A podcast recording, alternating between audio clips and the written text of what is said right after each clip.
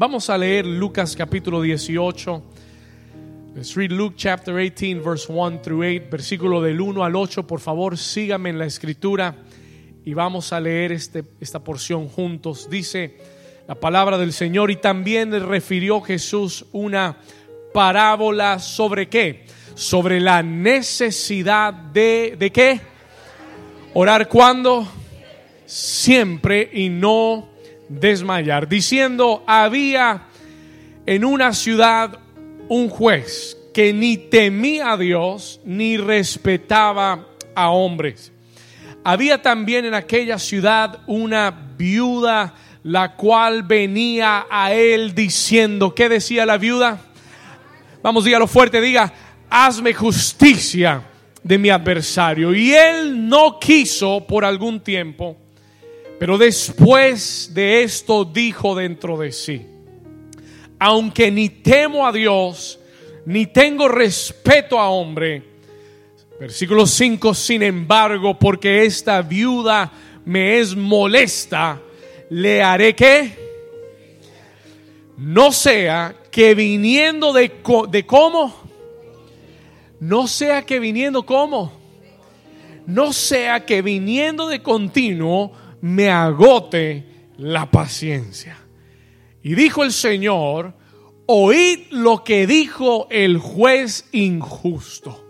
Versículo 7, ¿y acaso, léalo conmigo, dice, ¿y acaso Dios no hará justicia a sus escogidos que qué hacen? Que claman a Él cuando de día y de noche se tardará en responderles. Versículo 8, os digo que pronto, alguien que lo crea, que lo diga, cuando os digo que pronto les hará justicia, pero cuando venga el Hijo del Hombre, pregunta Jesús, hallará fe en la tierra y la iglesia dice, dígale a su vecino, vecino, hoy vamos a aprender Dígale, dígale con, autoridad, dígale, hoy vamos a aprender a perseverar en la oración. ¿Cuántos dicen amén? Muy bien, tome su lugar. You can take your place this morning. Tome su lugar. Muy bien. Y vamos a aprender de la palabra del Señor. ¿Cuánta gente hambrienta hay aquí de la palabra? Amén. Hemos estado hablando en las últimas semanas acerca de la oración. We have been talking about prayer. Si usted ha estado aquí con nosotros las últimas dos, tres semanas, hemos estado hablando mucho acerca de la oración. Hemos hablado del poder de la oración. Yo solamente tengo que sacar esto del camino y preguntarle, ¿cuántos de ustedes creen que hay poder en la oración? There is power in prayer. Déjeme decirle, yo creo firmemente 100% que si hay una razón por la que ese huracán Dorian no llegó a la Florida y no tocó esta ciudad, es porque hay una iglesia en esta ciudad que ha aprendido a orar y a tomar autoridad. ¿Alguien dice amén a eso? I believe the prayer of the saints are powerful. Y toma a veces situaciones muy difíciles y toma situaciones adversas muchas veces, desafortunadamente, para aprender a orar con el fervor y con la intensidad que Dios quiere que oremos. Pero hemos estado hablando estas últimas semanas acerca del poder de la oración y específicamente de la oración que es constante, diga conmigo, constante y perseverante. Hay diferentes tipos de oración. Pero existe una oración, there is a type of prayer que es constante y que es perseverante. Y déjeme decirle algo, la oración que trae cambios es la oración que sale de la constancia y la perseverancia. Eso es lo que vamos a estar aprendiendo hoy. Y yo estoy creyéndole a Dios, I am believing God for two things. Yo estoy creyéndole a Dios dos cosas en este tiempo. Hay dos cosas por las que yo como pastor estoy orando y creyendo. Número uno, yo estoy creyendo que a través de todos estos mensajes y todo lo que Dios está haciendo, estoy creyendo que Dios está levantando en esta iglesia personas con un espíritu verdadero de oración. I am believing God that He is raising up people in this church with a spirit of prayer. Diga conmigo, espíritu de oración. Y déjeme decirle, yo lo entiendo. Yo entiendo que para llegar a donde Dios nos quiere llevar, necesitamos ser una iglesia que tiene un espíritu de oración. Necesitamos llevar nuestro nivel de oración a un nivel mucho más alto. Y yo sé que muchos han venido creciendo en su nivel de oración, pero hoy Dios quiere levantarte un nivel más. ¿Alguien dice amén? Yo creo que Dios está levantando en New Season hombres, mujeres y aún jóvenes y aún niños con un espíritu de oración. With a spirit of prayer, como nunca antes. Yo creo que en los postreros días, yo creo que en los últimos tiempos va a haber una iglesia que está continuamente orando y preparando el ambiente para la venida del Señor. I believe that with all my heart. Y número dos, número dos, yo estoy creyendo que en este tiempo, a través de nuestra oración, through our prayer, Dios está abriendo puertas de hierro. Las últimas dos semanas He tenido personas que me han escrito, me han llamado, se han acercado y me han dicho, pastor, usted no sabe y no se imagina los milagros que estoy viendo, que estamos viendo de provisión, de protección, milagros sobrenaturales, puertas que Dios está abriendo poderosamente y todo está sucediendo a raíz del espíritu de oración que hay en la iglesia. Why, pastor? ¿Por qué? Porque la oración es lo que Dios usa para abrir puertas de hierro. Se lo hablé o se lo prediqué hace, se lo enseñé hace dos semanas atrás. ¿Cuántos dicen amén a eso?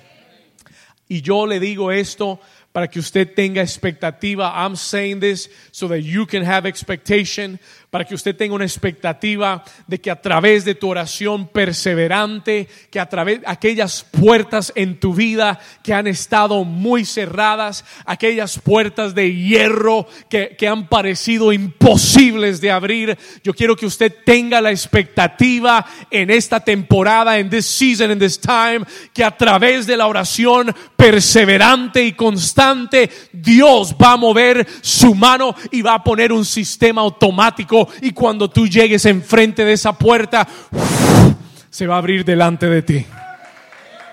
¿Alguien lo cree?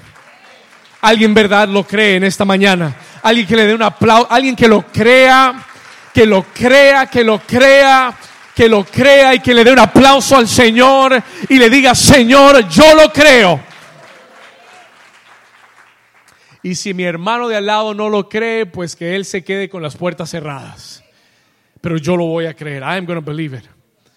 Y yo estoy creyéndole y en algunas semanas, en un par de semanas, en a couple of weeks, le voy a estar hablando, vamos a estar hablando de la visión de esta iglesia y cuáles son las puertas que vamos a estar orando como iglesia para el próximo año.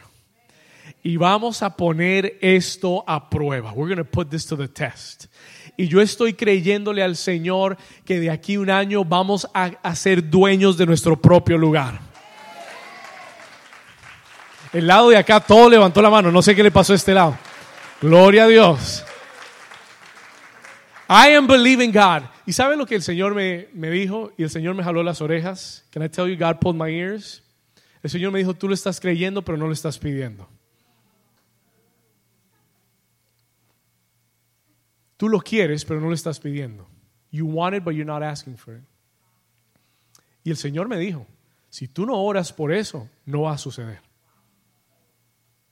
Entonces, en, un par de semanas, yo voy a compartir con usted cuáles son las puertas de hierro hoy que vamos a orar juntos y vamos a creer juntos que en el próximo año la mano de Dios va a romper esas puertas de hierro y vamos a entrar en el nombre de Jesús.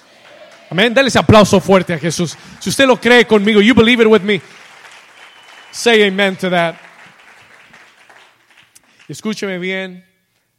Yo no solamente lo estoy creyendo para la iglesia, yo lo estoy creyendo para tu vida personal, que, que van a haber rompimientos que van a venir a tu vida a causa de la oración, through prayer. Hoy quiero hablarle del poder y del propósito. Escriba esto todos los estudiantes, toda la gente que aprende y toma notas, escriba esto. Yo quiero hablarte hoy acerca del poder y el propósito de la oración que persevera.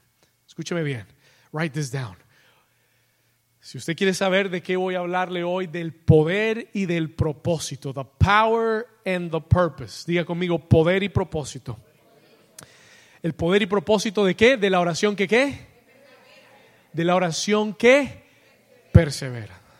The power and the purpose of the persevering prayer. Yo quiero que usted le diga a su vecino por un momento, tell your neighbor, dígale vecino, hoy, hoy mi nivel de oración va a subir a otro nivel. Ahora dígale al otro, al, otro vecino, al que es más espiritual, dígale, vecino, hoy mi nivel de oración va a subir a otro nivel. ¿Cuántos dicen amén? That's what I'm asking God this morning. Eso es lo que yo le estoy pidiendo a Dios hoy. Vamos al versículo 1. Let's go to verse 1 capítulo 18, versículo 1. El Señor Jesús refiere una parábola y una parábola no es más que una ilustración, es algo que está ilustrando el mundo espiritual. It illustrates the spiritual world. Now listen to what he says. Escuche lo que él dice. Versículo 10, capítulo 18, versículo 1. Dice, también le refirió Jesús una parábola y aquí está el propósito de la parábola. Here's the purpose of this parable. El propósito es sobre la necesidad de orar siempre y no que desmayar. Aquí está el mensaje de la parábola. Here is the message of the parable. Hay tres, escuche esto, hay tres principios que ya Jesús nos enseña en el versículo 1, that he teaches us in verse 1. Tres principios, por favor anote el primero, write down the first one. Él dice la necesidad de orar. El primer principio que yo quiero enseñarte esta mañana o darte rápidamente es que la oración es una necesidad. Diga conmigo, la oración es una necesidad. It is a need. Escúchame bien. Jesús dijo y habló de una parábola que nos enseña la necesidad de orar. Porque la oración es una necesidad, no es una opción para los hijos de Dios. Y es más, yo te voy a decir esto, no podrás tener éxito en tu vida espiritual al menos que tú tengas una vida de oración. It is not an option. No hay éxito en la vida espiritual al menos que tú tengas una vida de oración. Voy a repetirlo una vez más. I'm going to say it one more time. No hay éxito en la vida espiritual si no hay éxito en la vida de oración. Escúchame bien acá. Tu vida espiritual depende de tu comunicación con Dios en tu vida de oración. ¿Cómo puedes mantenerte en comunicación con Dios y en relación con Dios, al menos que estés continuamente en oración? ¿Y cómo puedes tener éxito en tu vida espiritual si la oración no es una prioridad en tu vida? If it is not a priority in your life. Ahora escuche bien esto. Lo que Dios hará en tu vida lo va a hacer a través de la oración. He will do it through prayer.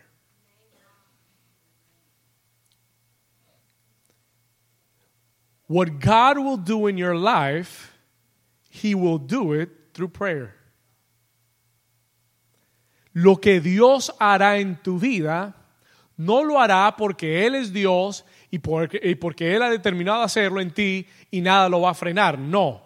Lo que Dios hará en tu vida, lo hará a través de tu oración. He will do it through your prayer. Y la falta de oración creará una falta de operación de Dios en tu vida. Y la falta de oración limitará. Listen to me carefully, please. My lack of prayer will limit, mi falta de oración va a limitar lo que Dios puede y quiere hacer en mi vida.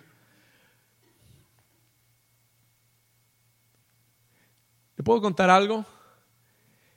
¿Sabe quién es el mayor ejemplo de oración en la Biblia?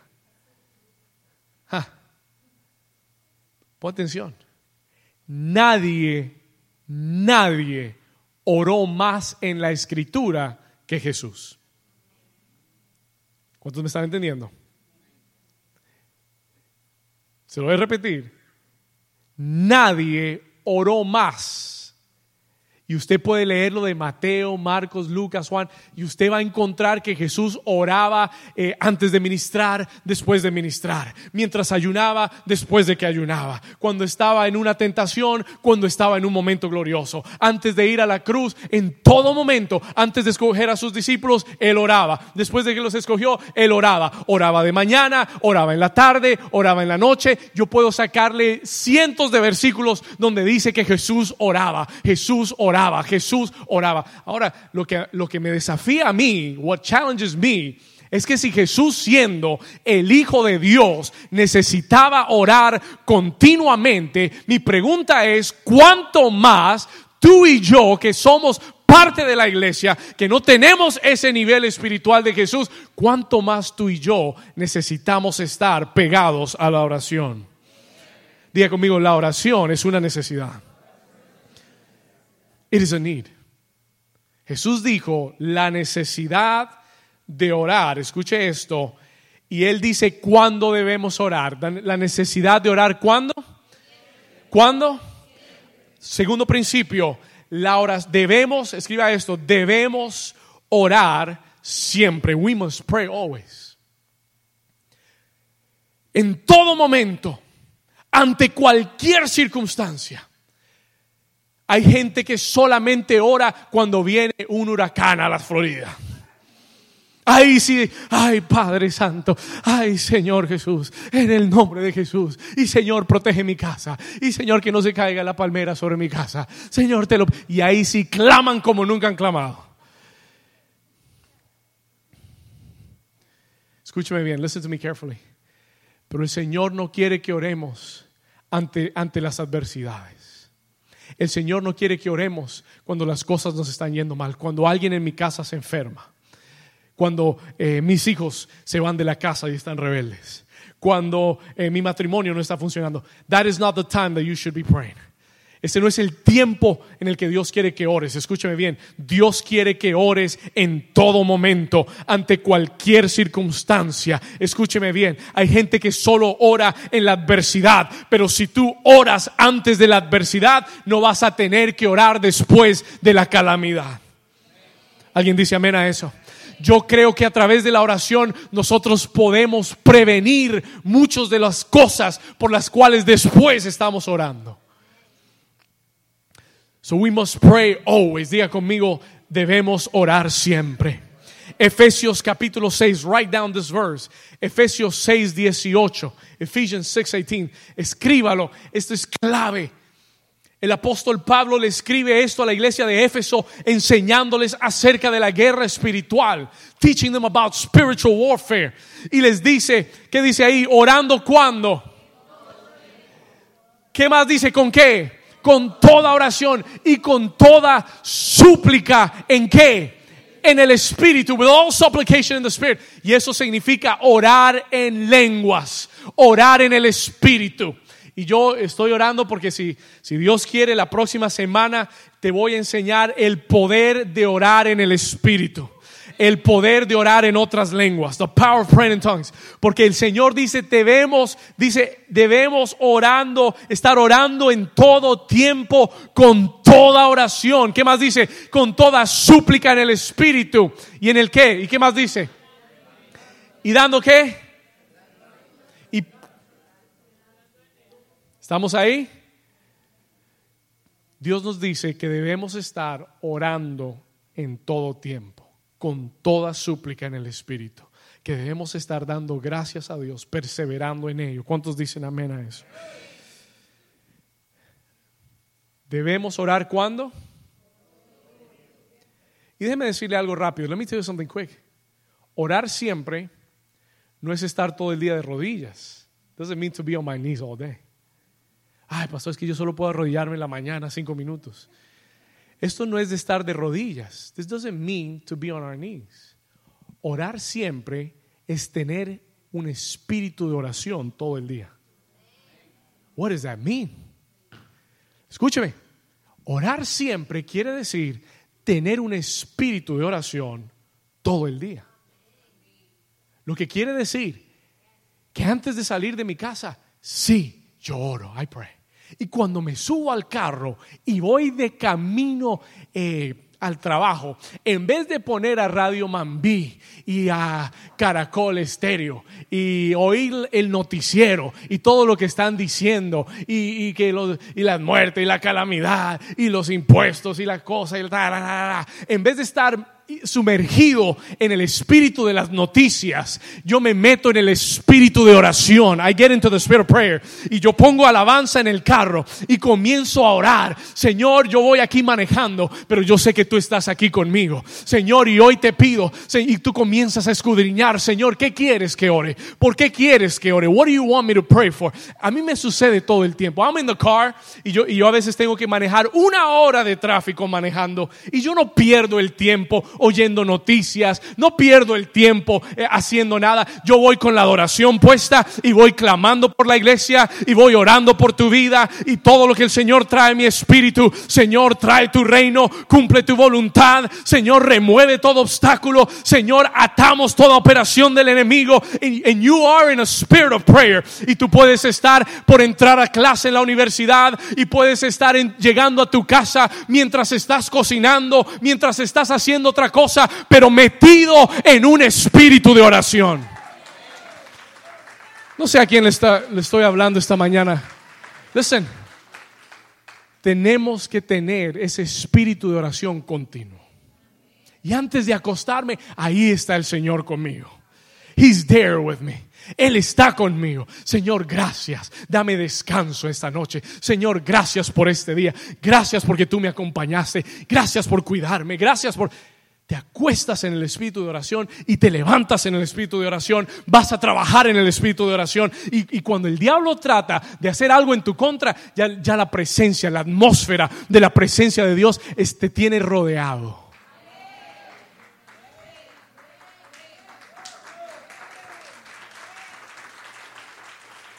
Hay gente que el diablo no tiene que esforzarse para dañarle el día.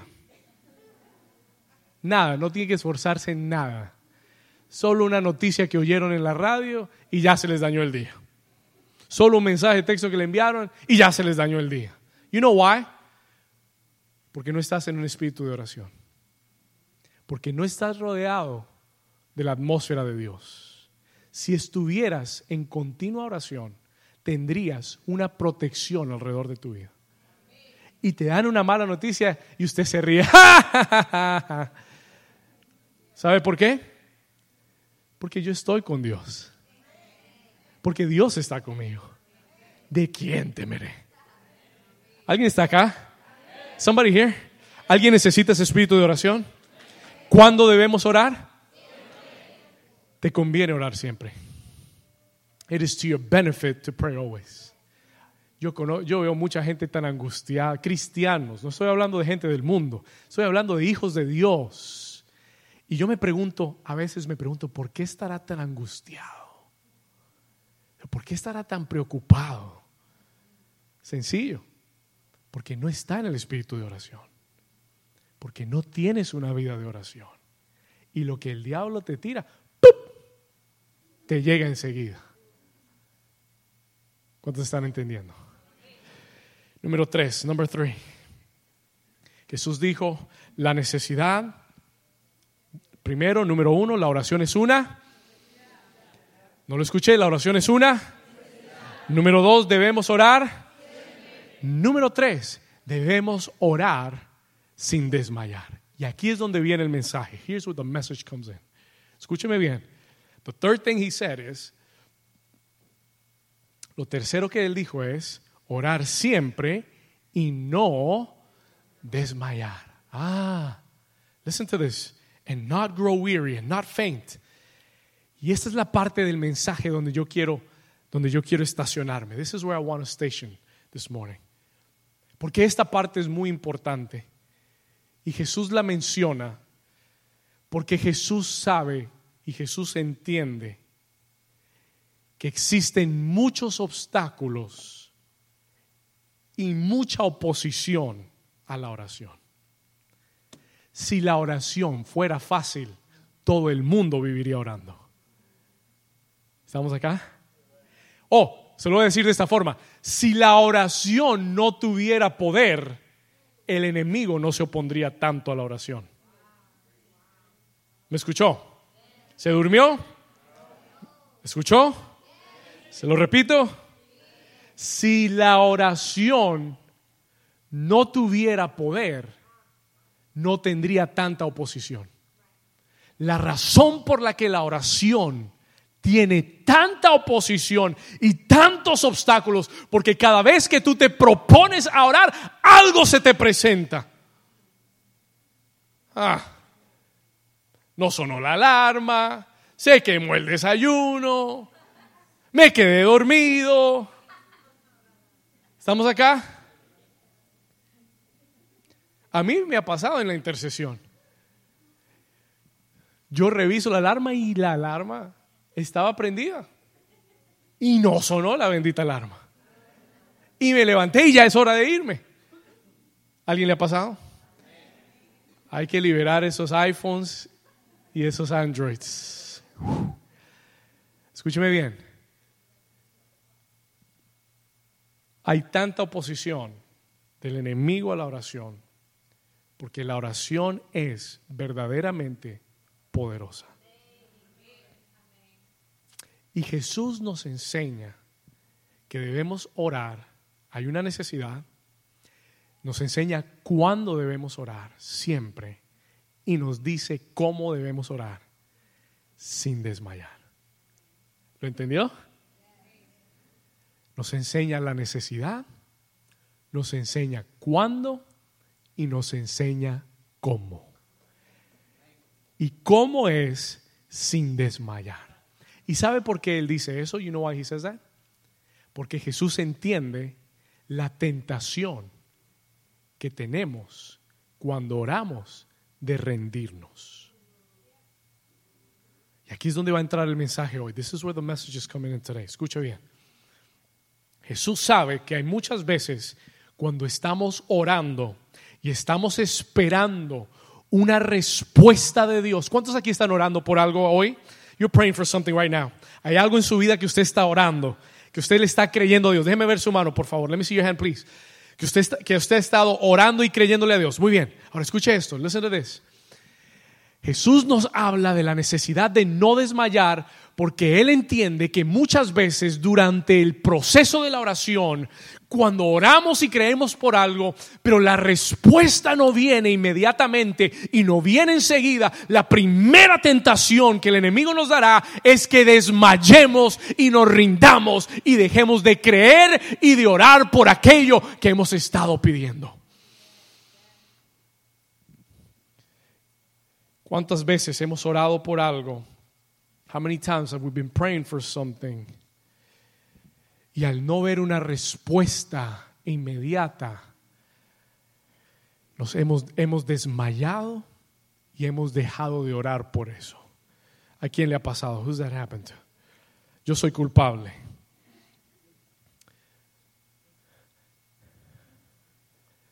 Yo me pregunto, ¿cuánta gente viviría orando si las respuestas a las oraciones fueran inmediatas?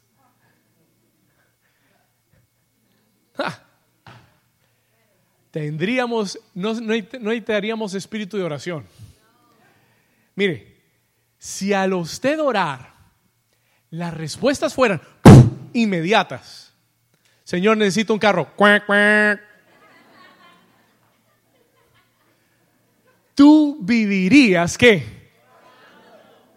Tú vivirías, you would live praying all the time. Si las respuestas fueran inmediatas. La razón por la que mucha gente desmaya en la oración, se rinde en la oración, es porque después de haber orado por algo y no ver una respuesta, simplemente oyen la voz del enemigo que le dice, no era de Dios, Dios no te lo va a dar, no es de Dios para ti. Y escuchas una voz que te dice que simplemente te persuade a que te rindas en eso. Pero si tú sabes que tú estás orando la voluntad del Señor, the will of God, tú puedes permanecer y puedes perseverar y debes continuar. Pregunta, pastor, ¿será la voluntad de Dios que yo sea sano? Claro que sí es la voluntad de Dios que tú seas sano. ¿Alguien dice amén a eso?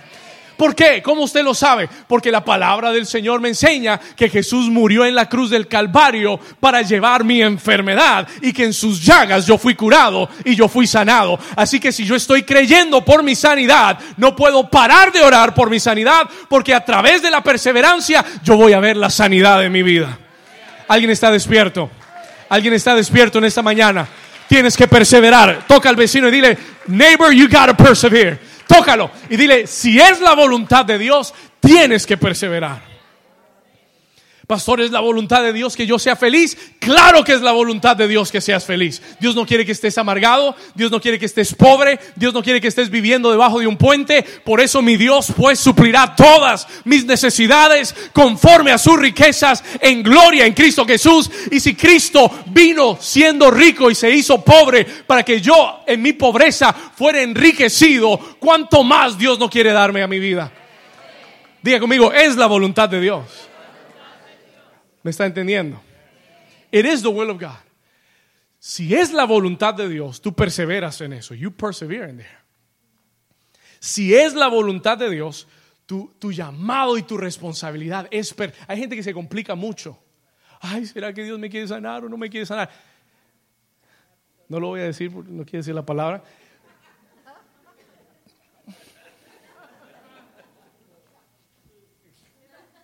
Es la voluntad de Dios. It is the will of God. Ay, ¿será la voluntad de Dios que Dios quiere darme mi propia casa? Claro que sí. No, solo la casa, quiere darte la ciudad entera. ¿Alguien me está entendiendo? Esta tierra le pertenece a los hijos de Dios. Y él dijo, y, en y en la misma escritura el Señor dice que Él va a transferir la riqueza de los impíos y se la va a dar a los justos. Los que sí van a saber administrarla. ¿Alguien lo puede creer? That is the will of God. Pero mientras que la voluntad de Dios no esté clara en tu mente, tú no vas a poder perseverar. Porque el diablo te va a meter un cuento y te va a decir, ay, eso no es la voluntad de Dios, no ore por eso. Don't pray for that. ¿Estamos acá? Es la voluntad de Dios que yo encuentre mi bendición emocional, que tenga una familia. Claro que es la voluntad de Dios. Of course it is the will of God. La pregunta es, ¿con quién? Y lo que tú tienes que cuidar. Y aquí es donde hacemos el error. This is where we make the mistake. Porque a veces yo quiero que el Señor diga quien yo quiero. Y yo no puedo perseverar en lo que no es de Dios. Are you here? Sí, Dios quiere darme una casa, pero tal vez la casa que quiere darme no está en, en California, pero yo quiero irme a California. Dios comenzó a hablar hoy. Por eso tengo que bajarme acá. Que allá arriba I have to understand what is his will. Porque si yo entiendo su voluntad, yo voy a saber cómo pedir. Y voy a pedir lo correcto. Sigamos. Diga conmigo, no desmayar. Ok, let's go to the next verse. Voy a llegar a lo que le quería decir. Versículo 2, let's go to verse 2. Aquí viene la parábola. Here's the parable. Y el Señor dice, había en una ciudad había un juez, there was a judge. Y este juez no temía a Dios. Escuche cómo era el juez. Listen to how this, this judge was. Mire este juez. Y, y el título de la parábola es La parábola de la viuda. ¿Y el juez qué? Injusto. Y dice que este juez, escuche esto, no tenía temor de Dios ni le importaba a la gente. He didn't care about people. Escuche bien, versículo 3. Pero había también en aquella ciudad una viuda, la cual venía a él diciendo, hazme justicia de mi adversario. Diga conmigo, una viuda. ¿Y qué representa una viuda? What does a widow represent? Una viuda representa a alguien que ha perdido algo, algo muy valioso o alguien muy valioso. En el caso de la viuda, ella había perdido a su esposo. She had lost her husband. Y cuando usted tiene que entender que para esta mujer en este tiempo de la historia, perder a su esposo era perder su economía, era perder su sustento, era perder su estatus social, era perder lo que estaba más cerca a su corazón, era perder la protección alrededor de su vida. Así que esta viuda prácticamente lo había perdido todo. She had lost it all. ¿Cuántos me están entendiendo? Y la viuda representa a alguien que ha perdido algo valioso. Escúcheme bien, representa a alguien que está siendo atacado por un adversario. Porque mire lo que dice en el versículo 3, eh, dice, había una viuda que venía aquel juez diciéndole, hazme justicia. ¿Qué pedía la viuda? ¿De quién? De mí que adversario lo que ella pedía era justicia. She wanted justice. Diga conmigo, justicia. ¿Y por qué pedía justicia, pastor? Porque había un adversario que había venido a tratar de tomar ventaja de su situación y a llevarse todo lo que ella tenía, incluyendo a sus hijos. Now, please listen to this. Cuando eh, eh, en, en la época y en los tiempos de Jesús, cuando moría el esposo y una mujer quedaba viuda, si esa viuda tenía deudas, venían los acreedores y comenzaban a reclamarle y a acosarla y a buscar quitarle todo lo que tenía y aún hasta sus hijos se los podían llevar y tomarlos como pago para la deuda. ¿Me entiende lo que está pasando? Y la Biblia declara que tú y yo también tenemos un adversario. Jesús dijo que el diablo vino para robar, para matar y para destruir. ¿Cuántos entienden eso? La Biblia declara que tú y yo también tenemos un adversario que se opone a tu vida que quiere destruirte, quiere quitarte lo que tienes, tu familia, tus hijos, tu economía, quiere quitarte tu fe, quiere quitar la esperanza de tu corazón, quiere que te rindas y que te apartes del propósito y de las promesas de Dios. That's what your adversary wants. Pero esta viuda representa una iglesia que conoce el poder de la oración representa una iglesia que conoce el poder de la perseverancia y que sabe clamarle a Dios por justicia. That knows how to cry out for justice. Escuche bien. Esta viuda no se rindió. Ella abrió un caso en la corte. She opened up a case in court. Y recurrió al juez buscando una sola cosa. Ella buscaba qué cosa? No lo escuché, ella buscaba qué. Y mire lo que dice. Vamos a seguir leyendo acá. Let's keep on reading here. Pregunta, ¿alguien aquí necesita que Dios le haga justicia? Yo siento que hay muchas personas que han estado pasando injusticias. You've been going through injustice. Que has estado pasando momentos muy difíciles no porque tú hiciste algo malo, sino porque el adversario ha venido a tratar de robarte y quitarte lo que es tuyo, lo que te pertenece. Pero alguien hoy, alguien hoy va a recibir justicia de Dios. ¿Alguien le da un aplauso que lo crea? ¿Alguien que lo crea? Señor, tú eres un juez justo. Tú eres un Dios justo y tú harás justicia. Diga conmigo, Señor Jesús, yo creo, levanta tu mano derecha y diga, yo creo que tú eres un Dios justo y yo creo que tú me harás justicia. Ahora di conmigo, hazme justicia de mi adversario. Si usted lo cree, den un aplauso fuerte a Jesús. You do me a favor? I need you to bring this stuff down with me. Por favor, ayúdame acá, trae esto aquí. Vamos a ir al versículo 4. Let's go to verse 4. Lea esto con atención. Mire lo que dice. Ten cuidado ahí al bajar. No quiero orar por sanidad hoy. Muy bien, let's come, let's come down here. Mire lo que dice el versículo 4.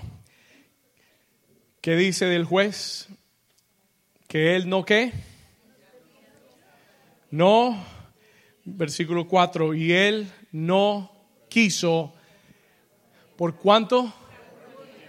¿Sabe lo que me gusta de esto? Que el Señor no dice cuánto tiempo. Algún tiempo pueden ser dos semanas, o pueden ser dos meses, o pueden ser dos años, o pueden ser 20 años.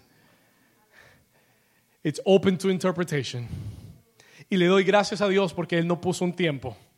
Porque si hubiera puesto un tiempo, estaríamos comparando. Ay, Señor, ya estás muy demorado. Oh, Señor, lo hizo muy rápido. No, no, no. Él dice, por algún. We don't know how long it was. No sabemos cuánto tiempo duró en el, en el que el juez no le puso cuidado a la mujer.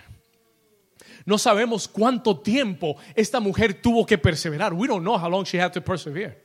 Y yo no sé cuánto tiempo tú has estado tratando de perseverar en tu oración. Yo no sé cuánto tiempo has estado. Tal vez para algunos son dos semanas, tal vez para algunos son, son tres meses, tal vez para algunos han sido ya diez meses, tal vez alguien ya está en diez años en el que está perseverando y creyendo por algo. Anoche me reuní con una pareja que ha estado orando por dos años, dos años, una mujer que había estado orando por dos años por su esposo que se había ido de la casa. Are you here with me? Two years two years orando por ese esposo y el esposo ya estaba viviendo con otra mujer. Pero esta mujer tenía la perseverancia de, perseverancia de la viuda y no se había rendido. ¿Sabe por qué? Porque Dios le dio una palabra para su matrimonio. Porque Dios le dio una palabra para su casa. God had given her a word for her house and for her, for her marriage. Y perseveró aún sabiendo que su esposo estaba viviendo con otra mujer. Are you here with me? ¿Alguien está aquí conmigo? Porque cuando tú tienes convicción en el corazón, aunque haya pasado algún tiempo, tú no te puedes separar de lo que Dios te ha dicho. Toca al vecino y dile, vecino, tienes que perseverar. Y estábamos orando y me, me tenía que reunir con esta persona en la tarde y me escribe justo antes de venir y me dice, pastor, acaba de suceder el milagro más grande que yo había estado orando por dos años, acaba de suceder hace dos minutos atrás y tenía que contártelo. Voy a tu casa con mi esposo, me llamó, se arrepintió, quiere regresar, se arrepintió con Dios, el Señor contestó mi oración. Eso, eso merece un mejor aplauso. My God, you don't know. You don't know. You don't know. Diga conmigo algún tiempo. Pero cuando tú aprendes a perseverar, aunque no hubo respuesta por algún tiempo, pero el juez dijo después dentro de sí, no se lo contó a nadie, he didn't tell anybody. El juez malo, el juez perverso, el juez que no teme a Dios, que no teme a la gente, dijo dentro de sí, aunque no temo a Dios, ni tengo respeto a hombres, versículo 5, verse 5, aunque no temo, sin embargo, porque esta viuda me es molesta, le haré justicia. Escuche esto, please. Listen to this. No sea que viniendo de continuo esta mujer me saque la piedra y me agote la paciencia. She is going to wear me down. Ella me está agotando. Porque voy al baño y suena el celular. La viuda porque estoy acostado de noche y mensaje de texto tras mensaje de la viuda. Hazme justicia de mi adversario, hazme justicia de mi adversario, hazme justicia de mi adversario, porque llego el lunes a la mañana a la oficina y allá está parada esperándome, diciéndome, hazme justicia de mi adversario, porque voy a McDonald's a comerme una hamburguesa y allá se para detrás del vidrio diciendo, hazme justicia de mi adversario, hazme justicia de mi adversario, hazme justicia de mi adversario, porque no puedo estar tranquilo y si esa mujer no se y si esa mujer no para, entonces me va a agotar la paciencia. Entonces yo voy a hacerle justicia. Alguien le da un aplauso al Señor. I don't know if you're understanding. Yo no sé si usted está entendiendo. Escúcheme bien. ¿Sabe lo que él está diciendo? Él está diciendo, esta mujer es tan persistente y es tan perseverante que aunque yo soy un juez malo, y aunque no me importa cinco centavos lo que le está pasando y que le van a quitar a los hijos, no me importa para nada, pero solamente porque es tan perseverante, porque es tan constante, porque ya me agotó la paciencia, solo por eso le voy a hacer justicia.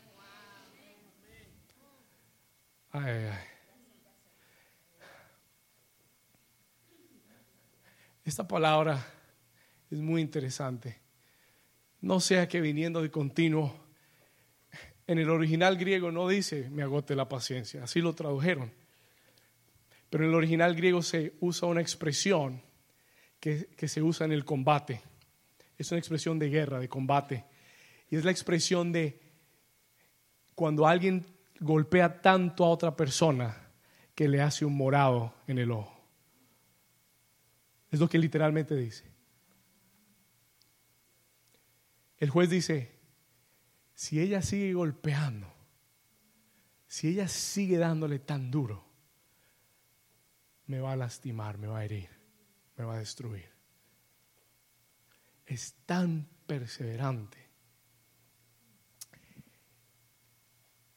Y yo quiero que usted entienda algo de esta parábola. Esta parábola no la cuenta Jesús porque está comparándola a Dios. Él le cuenta esta parábola en contraste a Dios.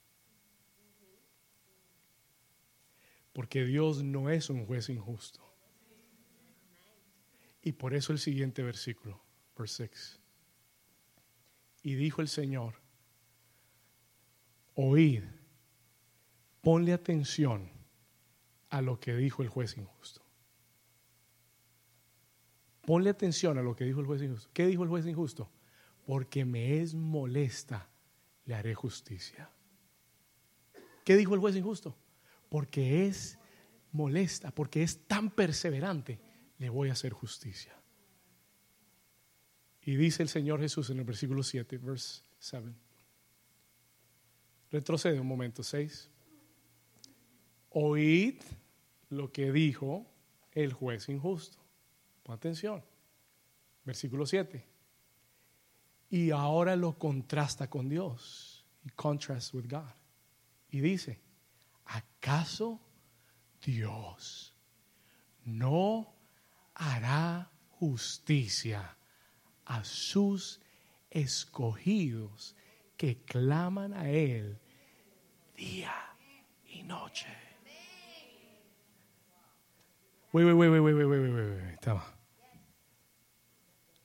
Si el juez injusto hizo justicia porque alguien no se rindió y no dejó de perseverar, pregunta Jesús, ¿cuánto más el Dios justo que ama a sus escogidos no les hará justicia a aquellos que claman de día y de noche? Alguien dice gloria a Dios.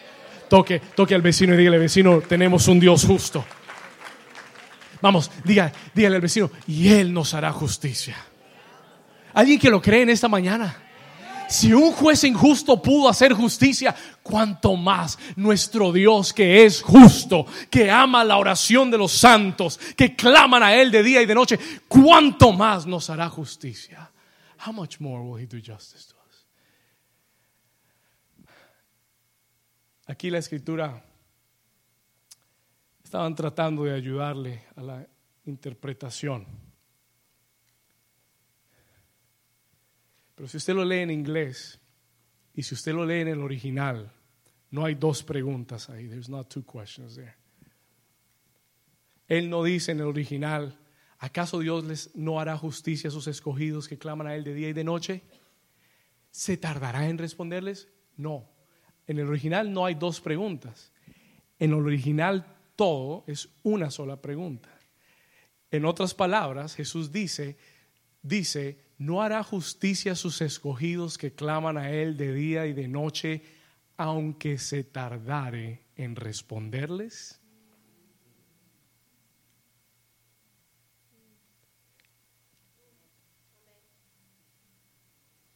Porque tú y yo somos testigos que hay respuestas que toman su tiempo. Ese amén sonó fuerte.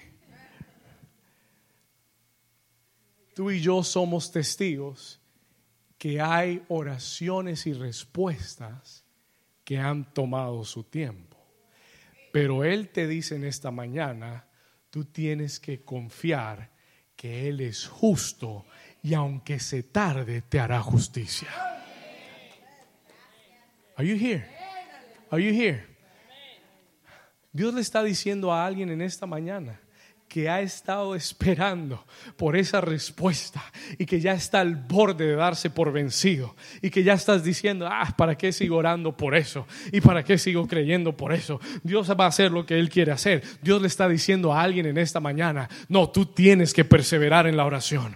No, tú tienes que seguir orando por aquello que yo te he prometido. Porque aunque yo tarde un poco de tiempo, yo te voy a hacer justicia. Tú no puedes dudar que el Dios de los cielos va a negar justicia para tu vida. Are you here? Den un aplauso fuerte a Jesús si usted lo cree. Come on. Do you understand what's happening? Alguien aquí ha estado pidiéndole justicia a Dios. Y Dios te está diciendo, hijo, hija, yo soy justo, yo soy bueno, yo soy misericordioso. Y aunque me he tardado, aunque la respuesta ha tardado un tiempo, yo te haré justicia. Pero ¿cuál es la clave, pastor? What is the key, pastor? La clave es que tú seas como aquella viuda.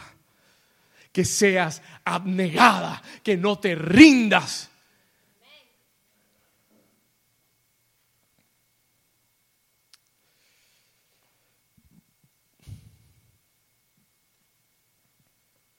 Existe un nivel de oración. There is a level of prayer que es tan intenso que es tan ferviente. ¿Sabe lo que la Biblia dice del apóstol, del profeta Elías? El apóstol Santiago dice de Elías. Dice que Elías, siendo un hombre sujeto a pasiones semejantes a la nuestra, en otras palabras, un hombre de carne y hueso como usted y yo, con los mismos problemas, las mismas dudas, lo mismo todo, dice que Elías, siendo un hombre semejante a nosotros, oró fervientemente y los cielos se cerraron. Y volvió a orar tres años después para que Dios abriera los cielos y Dios abrió los cielos. A causa de su oración, because of his prayer. Pero dice que oró fervientemente. Diga conmigo fervientemente.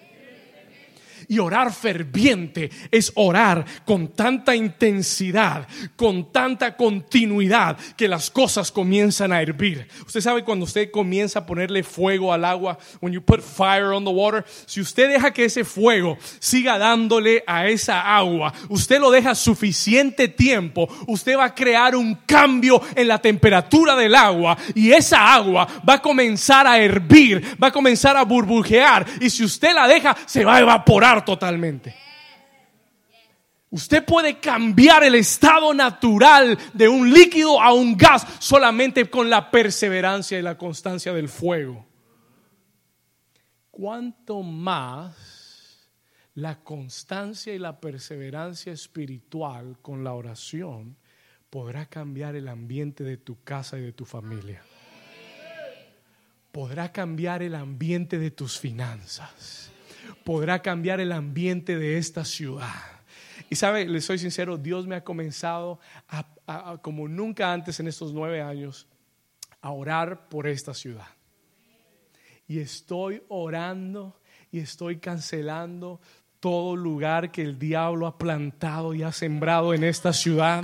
Y yo necesito que gente que crea a Dios, que la oración es poderosa, que ore conmigo y que le crea a Dios conmigo, que todo prostíbulo se va a cerrar, que todo lugar de alcohol se va a cerrar, que todo lugar de casino se va a cerrar, que toda adicción se va a ir, que alguien está aquí conmigo, que todo punto de droga va a ser quitado y removido. Oh, alguien lo que den un aplauso fuerte.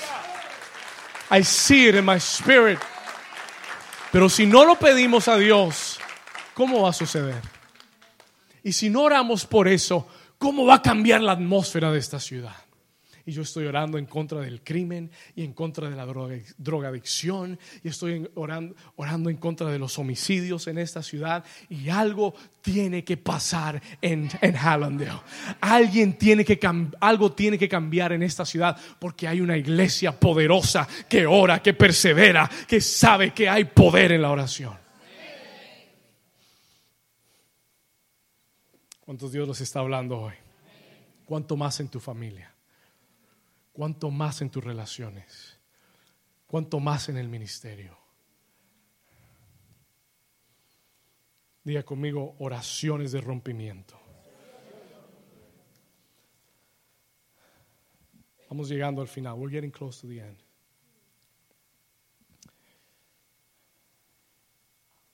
Mira lo que dice en el versículo 8. Look at verse 8.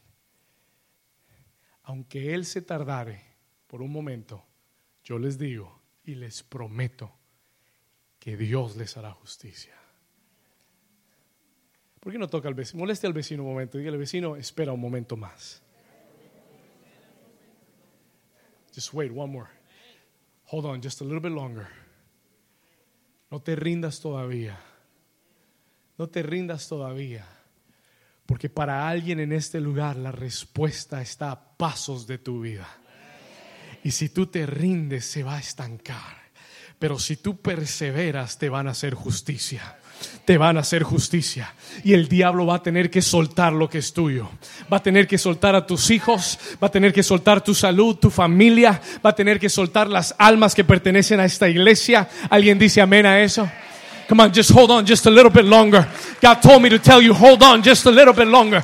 Un poquito más. Persevera, aguanta, métete en la oración, clama de día, de noche, de día, de noche. Usted sabe cuando, cuando usted está llegando a la carrera, you know when you're getting to the race. Usted sabe cuando usted ha estado en una carrera ya por, por, por 100 metros o lo que sea, y ya estás llegando y ya tú ves la línea de final. ¿Sabe lo que haces? You know what you do? Ahí sacas fuerza de donde no había fuerza. Ahí le metes ganas de donde ya no había más. Ya vas con la lengua afuera. Ya quieres cansarte, rendirte. Ya quieres tirar la toalla, pero de algún lado salen fuerzas y tú te extiendes y tú te extiendes y te extiendes porque sabes que la respuesta está a pasos de distancia.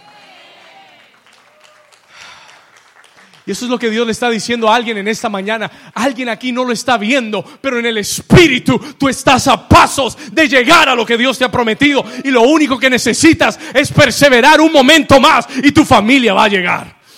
Oh, persevera un momento más y lo que estaba cerrado se va a abrir en tu vida. Persevera un poco más y lo que estaba y lo que estaba perdido lo vas a recuperar. Versículo 8, verse 8.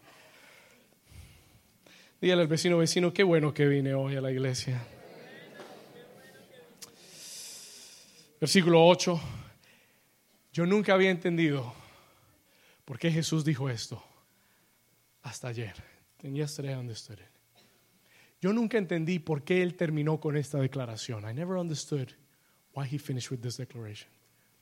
Pero él dice esto, aunque tardare, yo les digo, pronto les haré justicia.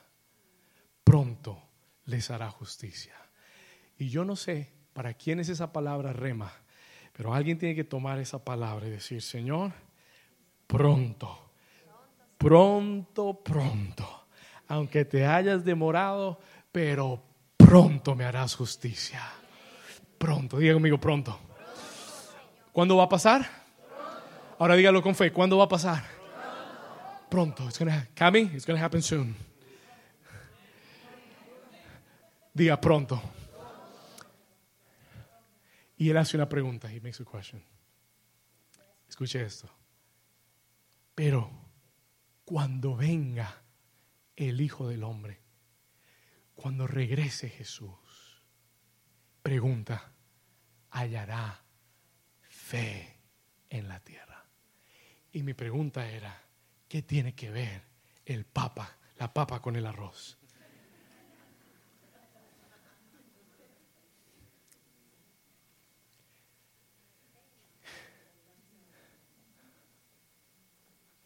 Voy a terminar con estas tres cosas. Por favor, anote esto. Please write this down. Tres razones por qué perseverar en la oración. Why you need to persevere in prayer. Three reasons why. Número uno, la primera, porque la oración es el lenguaje de la fe. Anote esto, porque la oración es el lenguaje de la fe. Ay Dios. Usted tiene que amar este lugar porque usted oye aquí cosas del Señor. You have to love this place. Listen to this. La oración es qué? ¿Sabe lo que el Señor me dijo? Mucha gente aquí no ora, no porque no tiene tiempo, porque no tiene fe.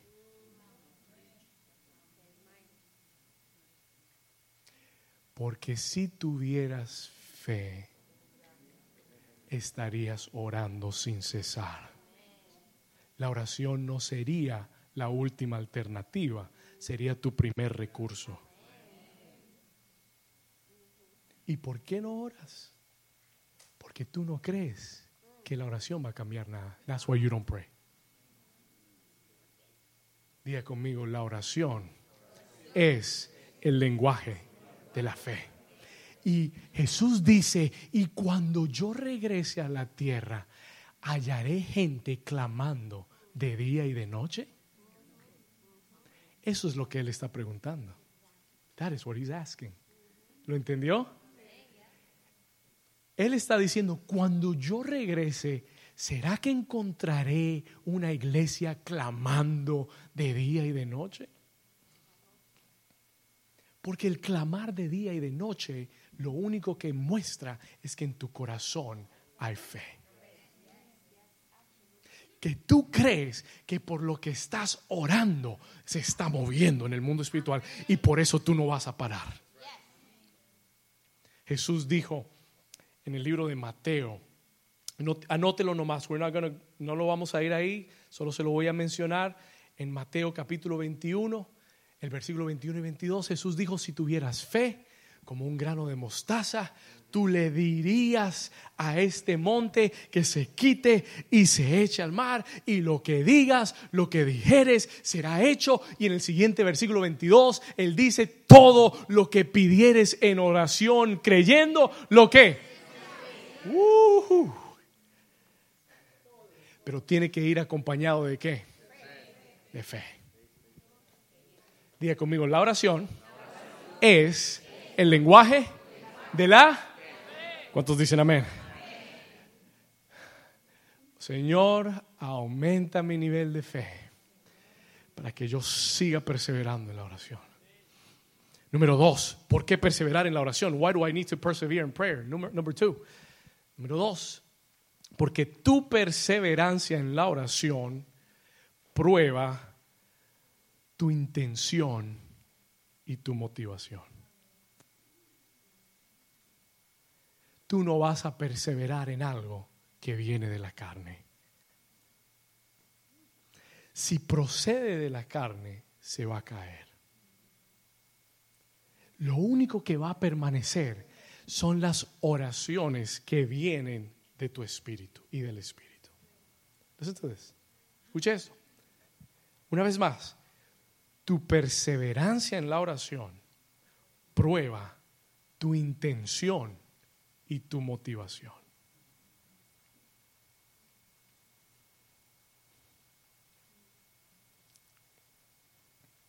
Escuche esto.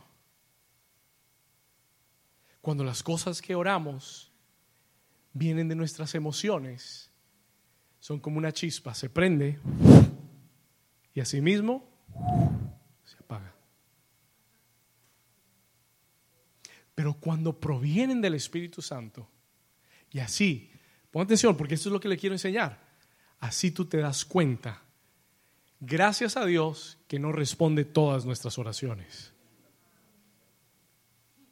Porque hay oraciones que vienen de la carne.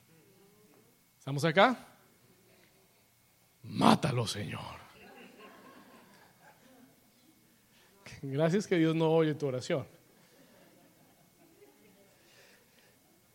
Señor, si, no, si tú no te lo llevas, yo te lo envío.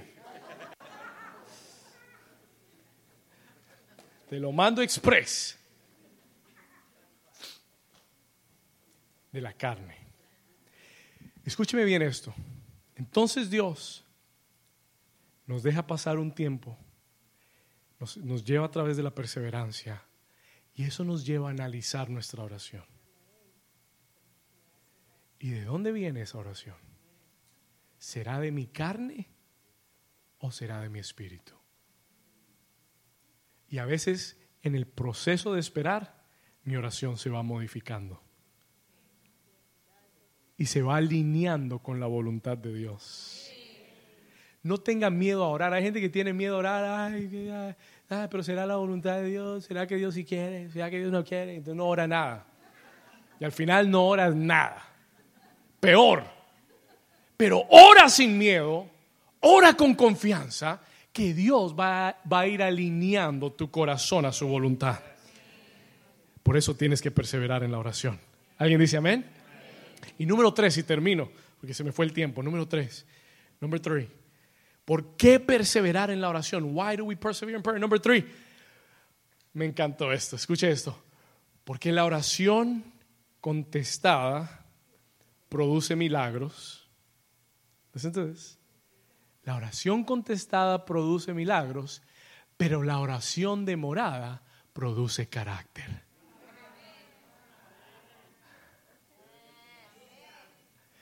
Aquí va, una sola vez. Porque, I'm just kidding. La oración contestada produce milagros, pero la oración demorada produce carácter y milagros.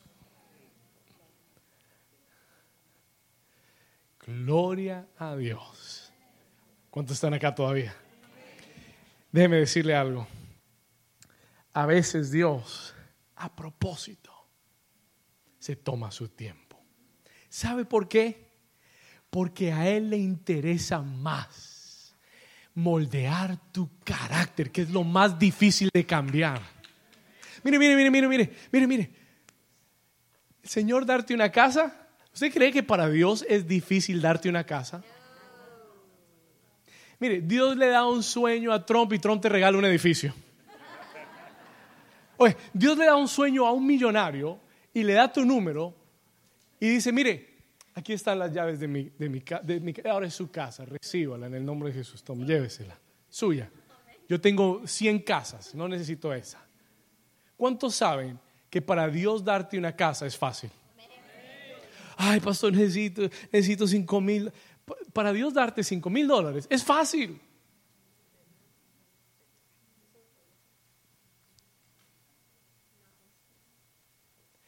que es difícil para Dios es cambiarte a ti.